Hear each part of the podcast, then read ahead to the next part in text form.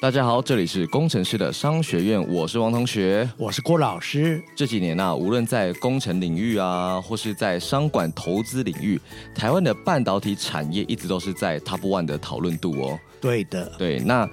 如果说你要全面的了解这个半导体的产业链哦，我们今天不是讲产业，我们是讲那个产业链的话，你就不能只是跟着新闻时事走，总是只讲呃，比如说台积电啊，或者讲一下辉达啊，讲一下 AMD 这些出现在新闻上的公司而已。因为你要知道，半导体这个领域它是有一个很绵密、很冗长的产业链，没有错。对，从最源头最小的那个晶片的设计制造，一直到一个厂房的扩建建设，一直到后面的代工啊等等的，其实它都会有一个很严谨的分类。从菜市场到研究所，没错。为什么是从菜市场到研究所？你知道吗？为什么呢？因为连婆婆妈妈都知道，她去买菜的时候都要知道问一下半导体的技术啊。嗯，现在是几纳米了？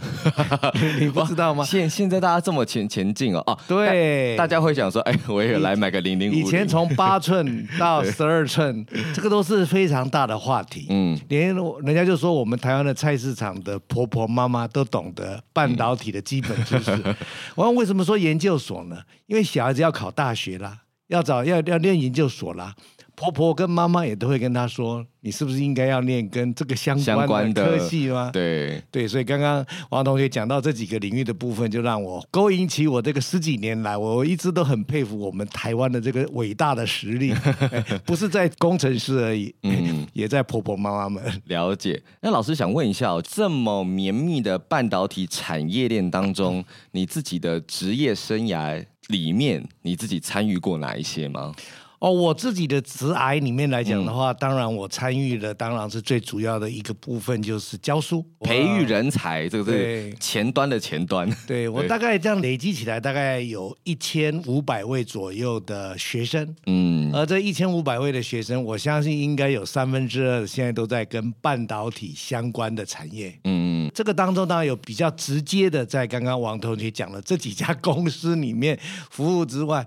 其实周边的产业来说的话，其实都或多或少跟半导体产业是相关的。嗯，那另外一个当然是我的工作，当然是跟半导体产业的上游有关系。我们也是非常关心整个半导体的生产的效率啦、地缘政治啦，以及未来的一些高科技的发展。嗯，这些都有或多或少的涉猎。我的知识其实对于半导体产业来讲的话，除了学生的工作之外，以及我自己所参与的一部分之外，坦白说，半导体的知识是非常的。广大跟深博的，嗯，了解。我们先限缩一个范围好了，因为我们会知道说，可能半导体可能可以到这个厂房的建设啊，气体的交换啊，没有错，甚至是他可能也有专门打扫的东西。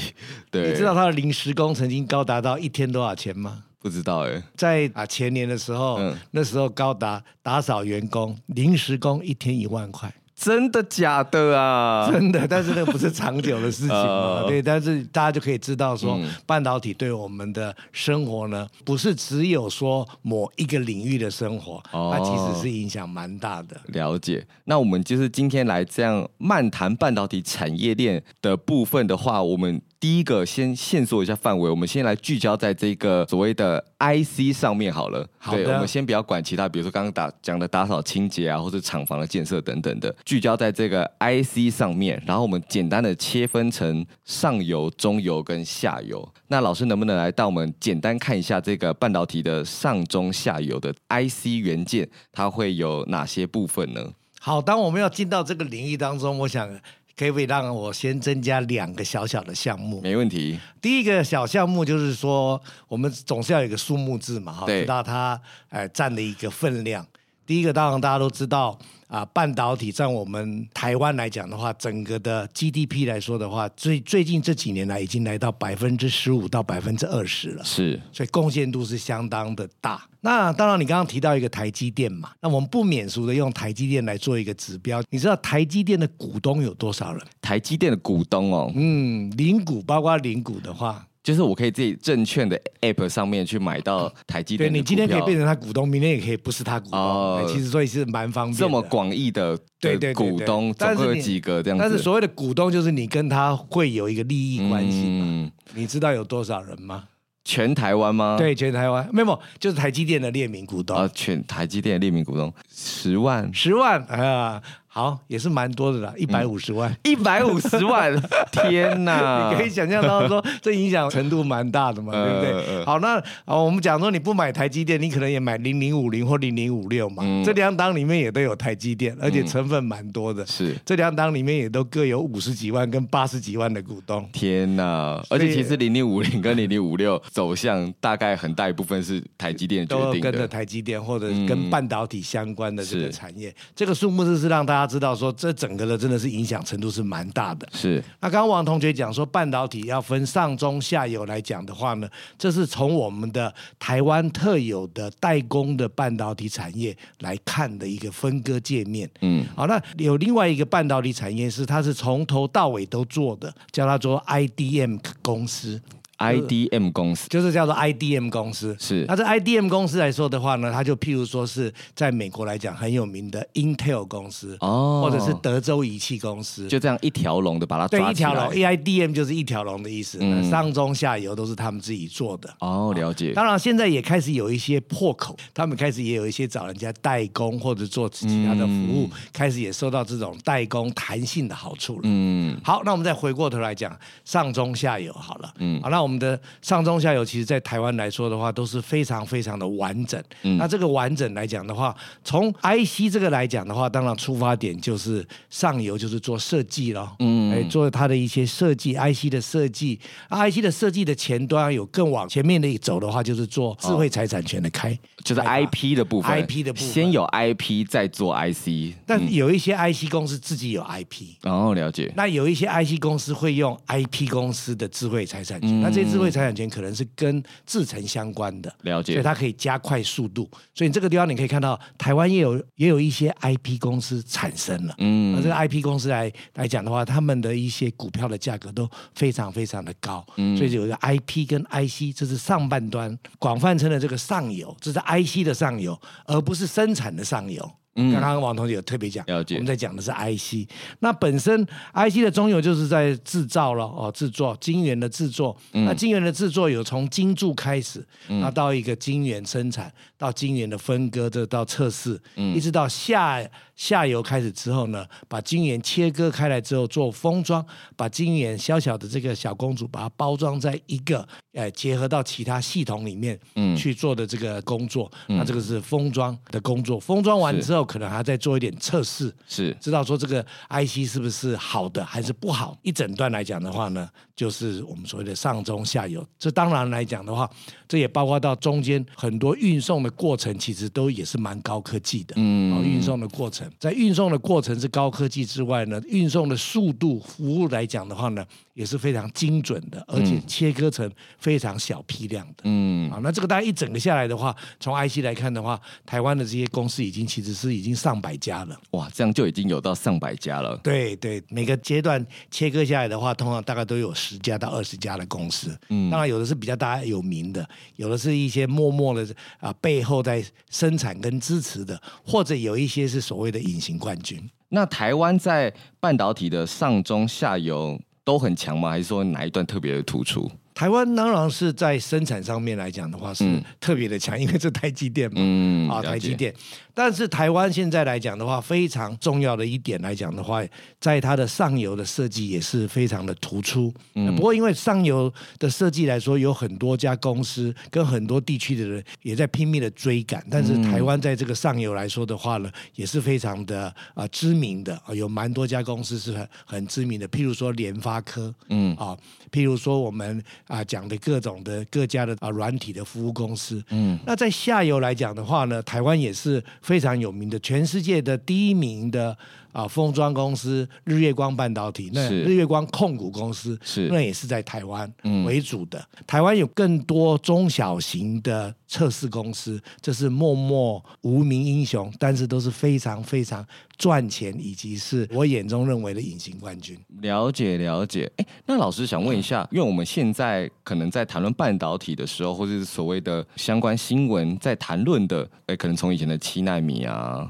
五纳米啊，嗯、一直到现在三纳米啊的扩厂等等的，对，对这一块的部分，就是在我们所谓的上游的 IC 设计嘛，还是说它应该是在更？它是属于生产的技术，它是生产的技术。对，几纳米几纳米，当然就是以生产设备的它的一个生产设计的一个规划的标准来做区隔的。是哦，那所以它是以是我们刚刚讲的上中下游、中游的部分最重要的部分。嗯，它是中游的技术的开发。啊，对对对，嗯、但是你上游的人做设计，也是要给下游能够生产的出来。了解了解，所以它是要要一体的。哦，了解。纳米级的。呃，晶片的开发，现在全世界大概是哪些公司在做研发吗？对，当然我们在做研发来说的话，有很多类型的研发嘛，哈。嗯，我们今天就不要再复习有有几大类的研发，对对对对，怕大家脑袋 爆炸。对对对，对、嗯、但我讲最重要来讲的话，研发其实在这个制程上来讲的话，就是两大类，一大类就是属于叫先进制程，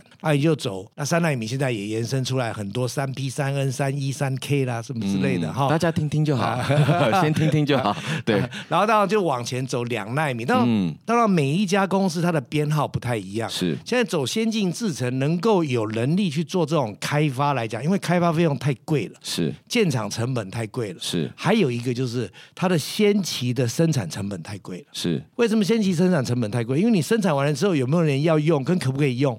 他就一批一跑完就是好几百万美金跑掉了。嗯，哎，我我讲几百万可能是稍微少了一点，嗯、应该是几千万美金就跑掉了。嗯，这个来讲的话呢，现在目前来讲，全世界应该只有三家公司在做，一家是我们台积电，台积电，第二家是美国的这个 Intel，Intel 公司，第三家是韩国的啊 Samsung，Samsung，大概只有这三家是在做先进制程，先进制程的三巨头这样。对，但是传统制程已经是成熟制程来讲的话，其实每一家也都在做他们的改良型。嗯，它这个改良型其实也是蛮多，有蛮多生产的机会跟工程师贡献的地方。嗯，啊，这是叫做 Cost Now 的一个一个 program，嗯，也在做，所以大概有这两个类型。好，那我们刚刚已经概略的把这个 IC 设计啊，已经上中下游，还有一些在重要的观点都已经谈过一次。那我们现在可以稍微扩大一点范围哦，那我们就来到了整个工厂好了。那我们可以去看看说，哎，在整个工厂里面可能会有哪些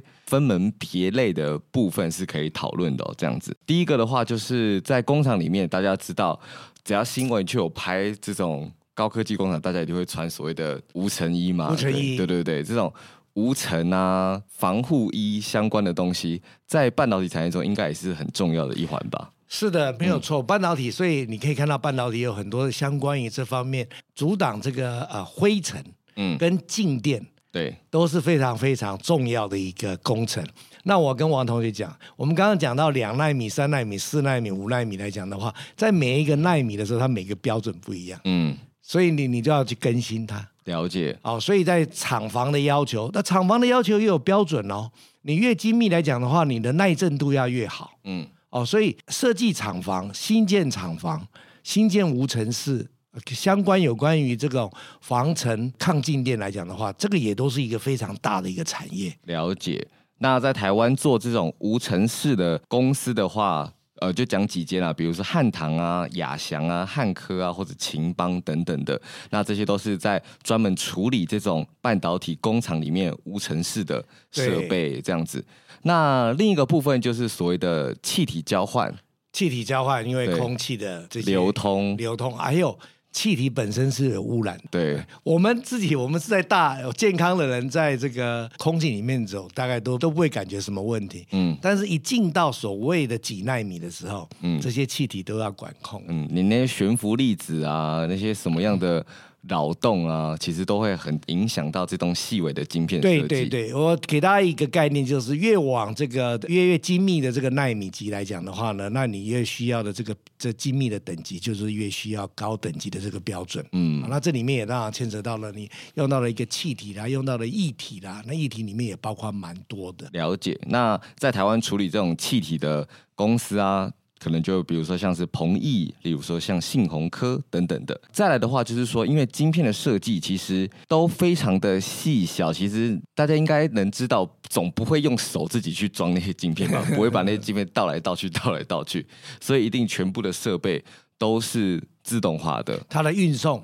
都是在封闭空间里面的自动化的运送，跟包括生产。对啊，你不总不可能人工搬吧？总不可能是人工用手这样子把晶片给倒上去吧？对，嗯、专门处理自动化设备运送的，也有专门的处理的公司，例如像是金鼎，例如像是蒙利，例如像是万润等等的。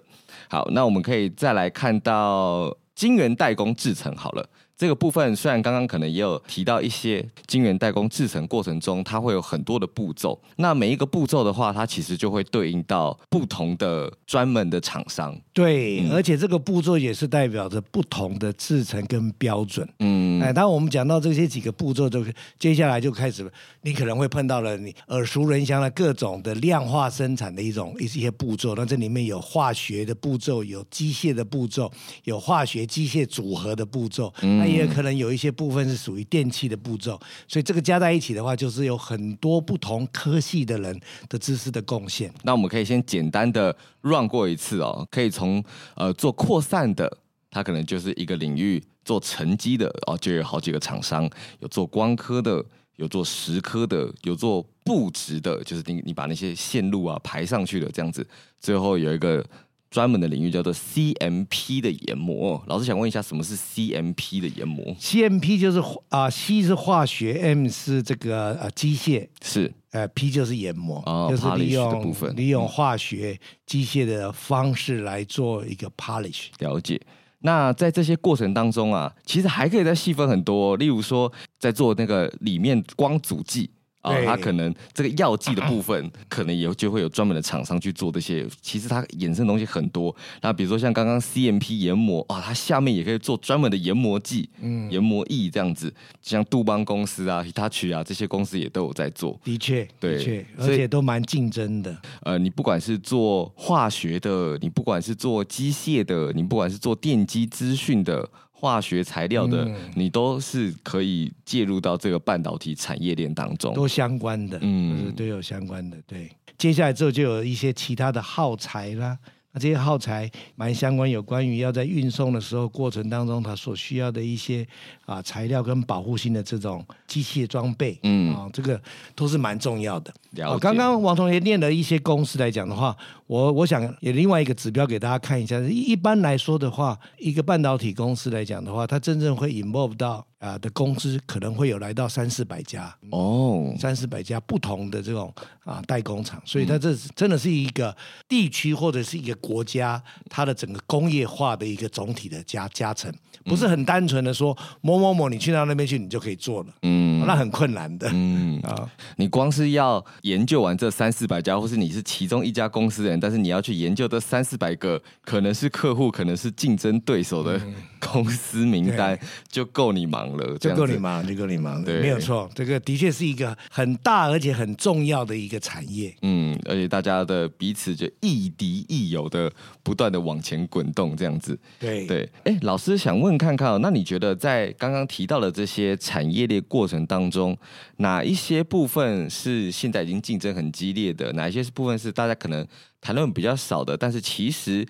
哎，也许大家可以试试看，或许它在未来的时候会很有前景的部分。当然，呃，激烈的部分永远都是属于未来高度发展的地方。对，啊，所以当然有人就是会愿意往这边去跑嘛。嗯，那所以我想说，啊，你如果看到那个激烈的话，当然基本上是一定是两个区块，一个是属于先进制程，是因为大家知道先进制程一定是可以用在非常重要的地方。那这些重要的地方，它都会被先进制程给取代。嗯，为什么呢？尤其是在有限的面积底下家要装更多的东西。嗯，当你在一个有限的面积，你可以装更多的东西的时候，你就自然而然淘汰掉那些在有限面积装不赢你的东西嘛。嗯，所以这就为什么会产生？为什么你说为什么会往三纳米走？为什么会往两纳米走？嗯，你想想看，你一个手机是固定那么大小了，嗯，你以后再走的话，你一定是往这个高精密、先进制程去走了，因为你才会跑得比较快嘛。这是一个。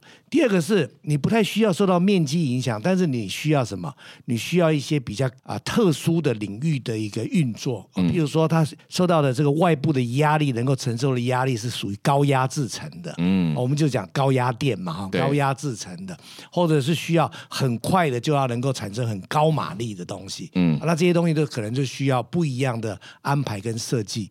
那这些东西来讲的话，它是有所谓的叫特殊制成，这个特殊制成应该就是大家比较少。少听到的，哎，但是少看到、少听到人家在那边讲的，那这些就是默默在赚钱的一的的一群人。了解，所以其实如果说你现在是呃正在考虑要求职、投入某一个新的领域，就是如果说你是研究生，或是在这方面专门做 R&D 的部分，你想要找一个。哎，好像比较少人做的，那就可以考虑老师刚刚讲的特殊制成的部分。对对对，那我给大家一个参考的看法啊。好，你就是选择一个是你做的东西是有一部分看得到的，有一部分看不到的。譬如说，你如果选择一些有关于跟化学材料相关的，是，那你就知道化学材料有些地方看得到嘛，那有些地方看不到，它在反应的时候你看不到。嗯，那就代表在这当中一定需要人嘛。嗯。这这是一个，嗯，第二个是你选择呢。假设你不是念化学的，但是你是念工程的，嗯，你就尽量选择它有软体的，也有硬体的。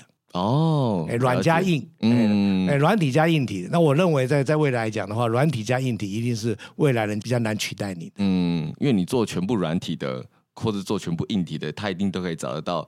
对应的人才，而且你软加硬的话，就一定会有所谓的跨领域的人才的合作。是啊，那那只要人才合作，凡合作就会有习惯性，是你做久了就不容易换。对，所以我也蛮鼓励大家，我们的工程师都蛮厉害的嘛。你在大学的时候，你就知道，你大学五年可以念几个学程？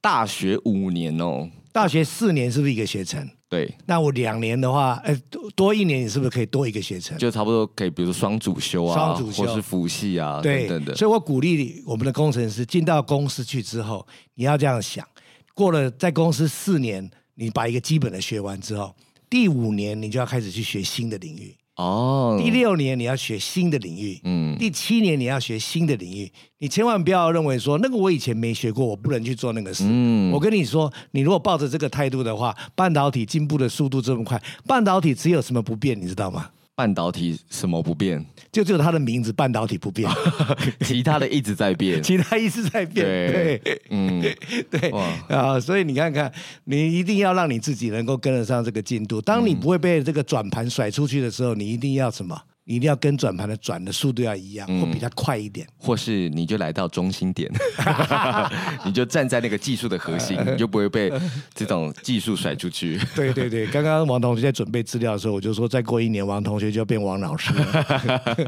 对，那因为其实真的半导体的速度进步的很快哦，还记得啊，不到一年的时间，刚开始大家还在谈呃四纳米跨到三纳米多困难多困难，对，然后就现在又谈两纳米，哇，最近郭老师。又分享了一个报章杂志，已经在谈到了所谓的一点四纳米哦，一点四纳米哇，对，这个到处都有新的东西。我今天也是看到一个新的技术，我这个都还不太搞不太清楚这叫什么技术，真的好厉害啊！因为他说这个纳米的进步啊，它已经兼具啊，已经快要堪比那个新冠病毒的大小了。对，我的意思就是说，这些所谈论的部分已经来到我们日常看到一个财经杂志的报章的时候，嗯，你就可以知道它已经很普及了，嗯，啊、哦，已经不是只有在哎高科技公司里面的一个专业的实验室里面，所在 R&D 里面的一个 lab 里面都是所谓叫做 NDA 的一个管控。NDA 是。Non-Disclosure Agreement，就是 NDA 就是说是 confidential 的的资料不能够泄露出去的哦，了解，不能泄露出去的一个合约的内容。嗯哦，那所以说你看看，当你可以看到报章杂志的时候，你就可以知道他已经来到了长明的生活了。对，如果假设你看到了，你可以乘上一千，那也有一千个人知道了。嗯，那如果你是属于更不是在这个领域里面的话，假设你在菜市场听到那婆婆妈妈在讲了，你就可以知道应该有十万个人知道。了解。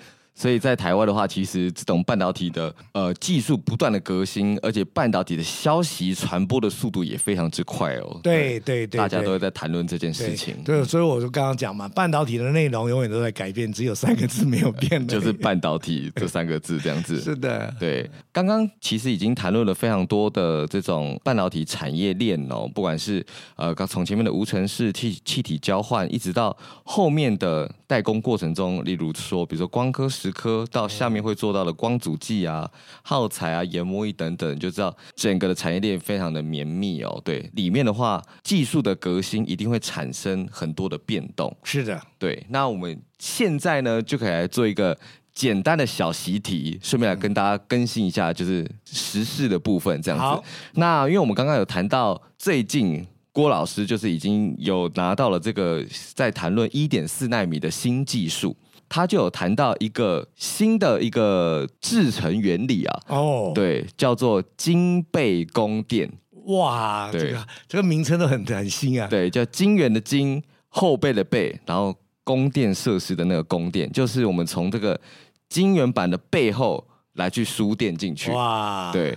可以简单来跟大家讲一下它的原理哦，因为这个也就是呃报章杂志上面写的啊。那更深层的部分，大家可以去做研究。那因为我们今天是要做给夏至工学院的学生，上到你已经在公司里面做很久的工程师都可以讨论哦。所以我们就是先不谈论太深层的技术哦。那可以先跟大家讲一下这个金贝供电的原理是什么？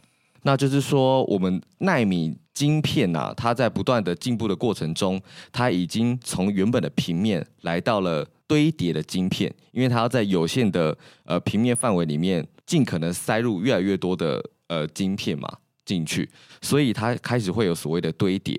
那堆叠的话，它的就等于是它那个楼层越来越高，越来越高。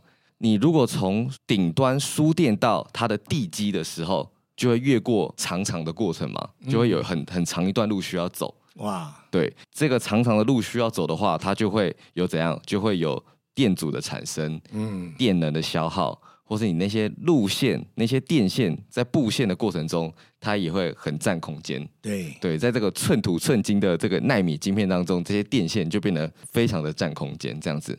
是的，所以所以他想说，哎，那我们干脆把供电设施。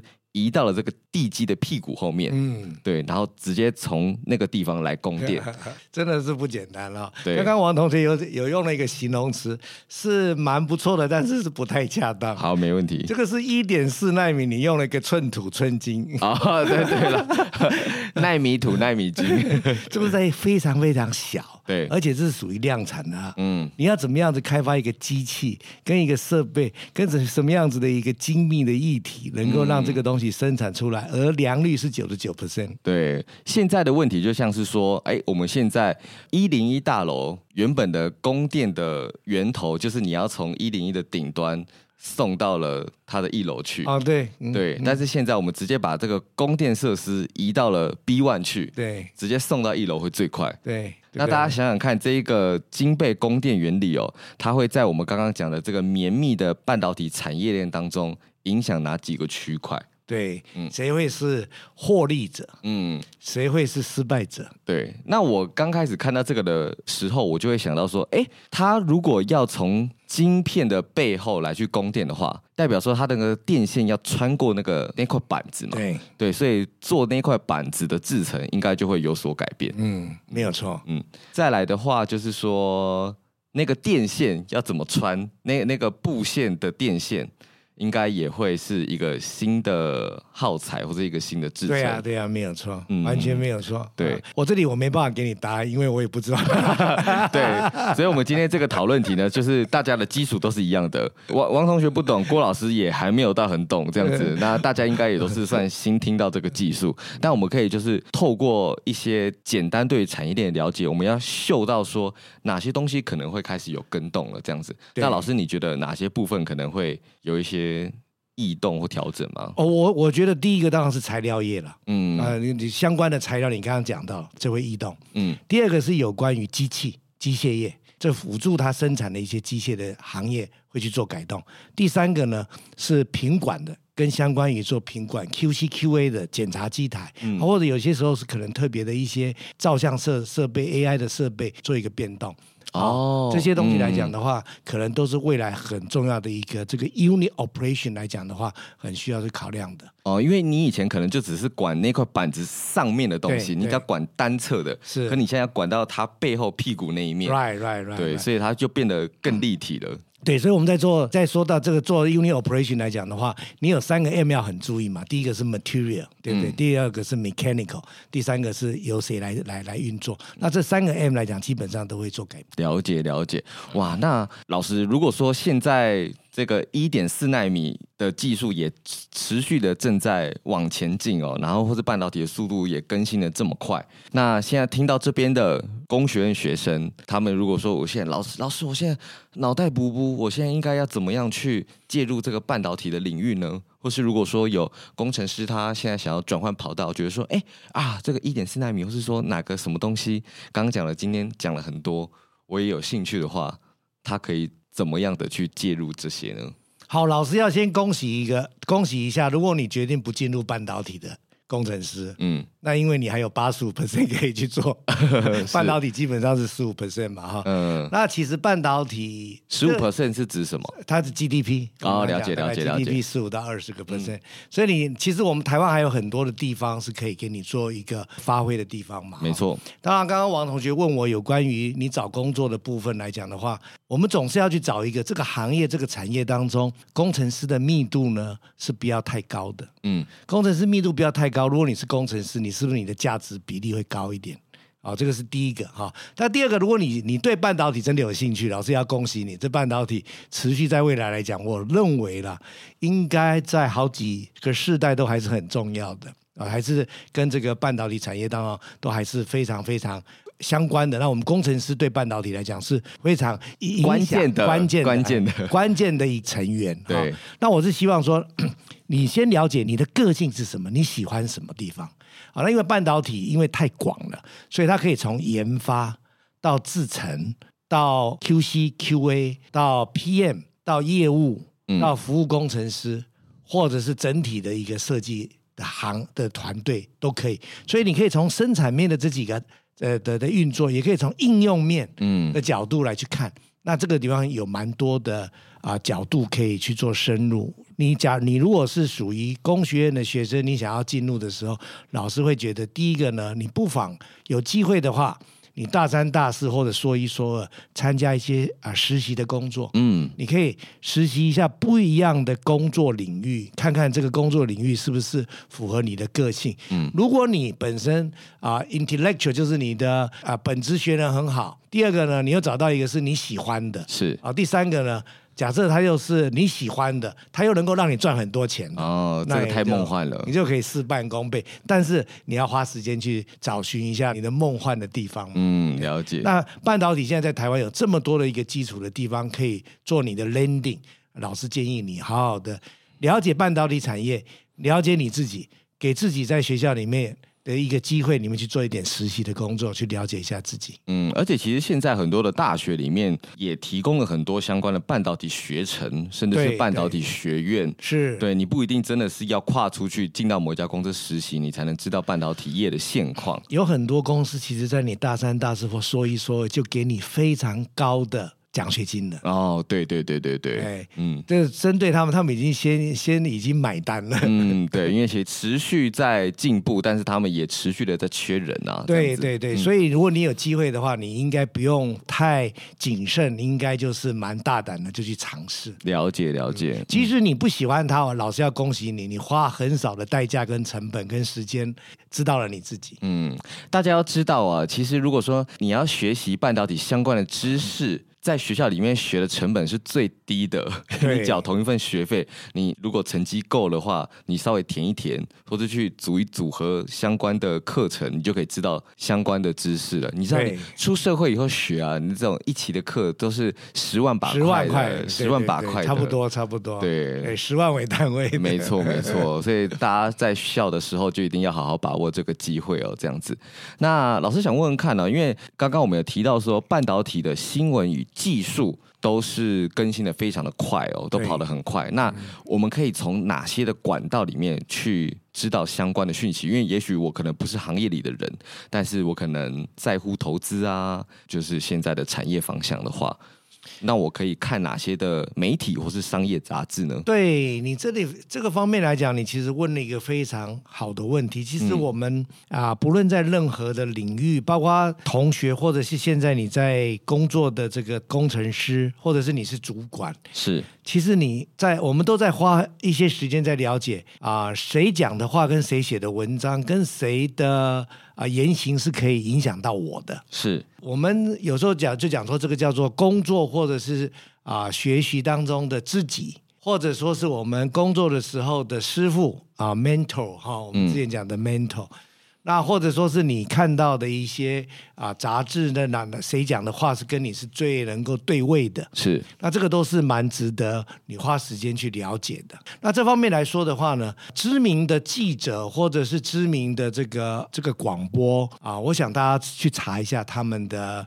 的履历就可以了，我这边就不指名了，觉得大家可以去找一下。老师，老师，你这样子就不够意思了。我这样就问你一个问题，就是想问一下你的名单呢、啊，想问一下老师在看什么啊？我听什么、啊？我先把大名单告诉大家。好好。那这个小名单，个人的名单，我讲，因为是我个人的喜好嘛，对不对？没问题。那我我希望是大家自己去找嘛，对不对？就好像你你的知己跟跟我的知己是不一样的嘛，我的老师跟你的老师可能是不一样的。那老师我说你要找嘛、嗯。那老师你先讲几个大头媒体，大头。媒体对，我我自己认为，当然是尤其是学生或者是啊、呃、一般的工学院的学生来讲的话，我很建议你去看工哎商业周刊或金周刊。金周刊、商业周刊、金周刊。对，因为商业周刊、金周刊他们这两个杂志也花了很多时间。坦白说，我看这个杂志已经也都是超过二十年了。是。那这二十年当中来讲，他们进步的非常多。了解。哎，不只是在专业领域来讲，他们的深度跟宽度，不论是定性的报告、定量的报告，都是进步很多。之外，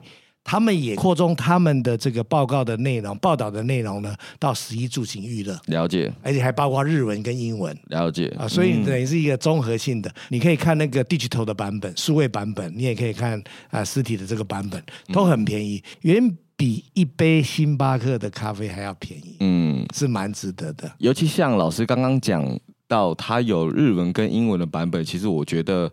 还蛮重要的，他有介绍日文，他有把日文跟英文的重要杂志翻成中文，嗯，给大家看。对对对对，因为这这方面也很重要的，因为其实现在半导体的领域，你要使用相关的语言，要么英文，要么日文，对，其实就是这几个地方。那更专业的部分有，常常有讲到 supply chains，我这几年有看了《先探》杂志。那哦，谢金河，对对对对，先探杂志在，基本上来讲的话，他们花了很多时间，他们替我们做了很多所谓的供应链的介绍，不止半导体哦，纺织业他也报道，这个呃军工产业也报道，什么各种方面来讲，我很佩服他们的这个团队，嗯，那么坚持在这个领域里面，让我们有更快速而且平等的在同一个时间之内拿到很难拿到的一些知识水准的分析，对，而且他又上电视又写文章，对对，然后又出书，是一个很重要的影响力的人。对，那你可以从。啊、呃，他们的采访的人来源当中来讲，你持续的去看一两年之后，你就会看出有哪一些记者所写的文章是属于跟你的频率比较符合的。了解。那你可以从这边再去做深入。那在一方面来讲，我也建议你们去可以直接去看一些 YouTuber 啊，一些 YouTuber 他直接从美国报道了，是速度非常的快速。嗯，了解。我蛮多学生都是看 YouTuber 跟我 share 的，嗯、他们的现在的速度跟范围已经比我更快更广了。对。哎我真的是现在从他们身上学到东西了。其实网络上的影片或是这种消息，其实现在传播的都非常的多哦，包括像现在，其实你。你如果是工学院学生，你根本就不用去工厂什么参访，其实网络上都是有那个工厂的影片在，对这样子，他们都是自己这样子，就像现在 YouTuber 很喜欢 room tour 一样，就是把自己房间扫一遍，把自己工厂 扫一遍等等的。对对对，对。那这当中来讲的话呢，除了刚刚王同学讲到谢金河之外，对，有位记者，他也是副总编，也是副总编，现在应该也是属于这个编辑的顾问，是啊，他叫做林宏文林先生，哦，双木林。宏大的宏，文章的文，是。他最近也写了一本半导体有关的这些这这一本书，嗯，介绍了台湾的半导体很多的啊、呃，现在还很 powerful 的人物的一些故事跟他的过程，了解。对，大家有兴趣的话呢，也可以看这一本书，在建立起你更好的一个啊基础架构的深度。再一个呢，林先生他本身在 Facebook 上面他也有文章，随时保持一个文章。他也有做广播节目，嗯啊，他这个这个好像这广播节目叫交大帮帮忙的样子，嗯，也就是交大毕业生嘛，都帮忙交大的一些毕业的、哦、的同学，呃，是一个非常值得啊吸取经验跟做这个意见交换。如果你有哪有哪一天你可以跟他做意见交换的时候，嗯、那我觉得是非常好的。他应该大概是我认识这二三十年来，我觉得蛮值得推荐的一位，嗯，这个欣赏的一个知己。这个相关不同的领域，他是应该是我的学弟啦。了解了解，哎，是一个蛮专业的，非常在这个领域里面做了非常久的一个专业报道人。了解，今天也算是资讯量跟含金量非常高的一集、哦。哇，被你挖了很多东西出来。对呀、啊，大家知道在外面上一堂课要十万块，工程师的双学让你免费听，大家要心存感恩哦。这样子没有啦，其实是因为郭老师也是很希望。工程师们能够多听到一些这种产业以外的新闻啊，或者说这个世界的动向怎么走这样子，因为有时候在工学院待太久了，我们不像是那些做商的啊、做投资相关的人，可以有这么多的敏锐度去汲取各种新闻。对，因为有时候你可能哦，我可能工学院毕业哦，我待在纺织业，我就一直做纺织哦，我待在做某一个做晶片，那我就一直做晶片，所以会希望说工程的各个领域的新闻，或是这个。世界哪几个大厂，各个领域有不同的状况，都希望让大家知道这样子。对的，没有错。对，那慢慢的累积之后，也许在未来你就会有意想不到的跨领域的合作。因为其实现在这个世代来讲，真的是已经没有说什么哦，只做好那个专一的领域，大家都要跨来跨去了。就我刚刚讲的，每一年你要多增加一个领域，你就你往这个角度去前进，嗯，而且速度会更快，因为以后你可以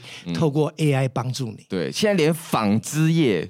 都要做 AI，你想到我以前在那边看那个染色，在那边编鼓的，现在我还要懂 AI。哎呦，纺织业现在里面有很多半导体的，嗯，哎，他们就是希望以后你穿了一个好的一个织物的时候，你的所以身体的身体的这个所有的这个呃 indicator 啦，嗯、一些 factor 就进到这个透过 WiFi 里面就进到某一个的这个知识的健康管理了。嗯，哇塞，天哪！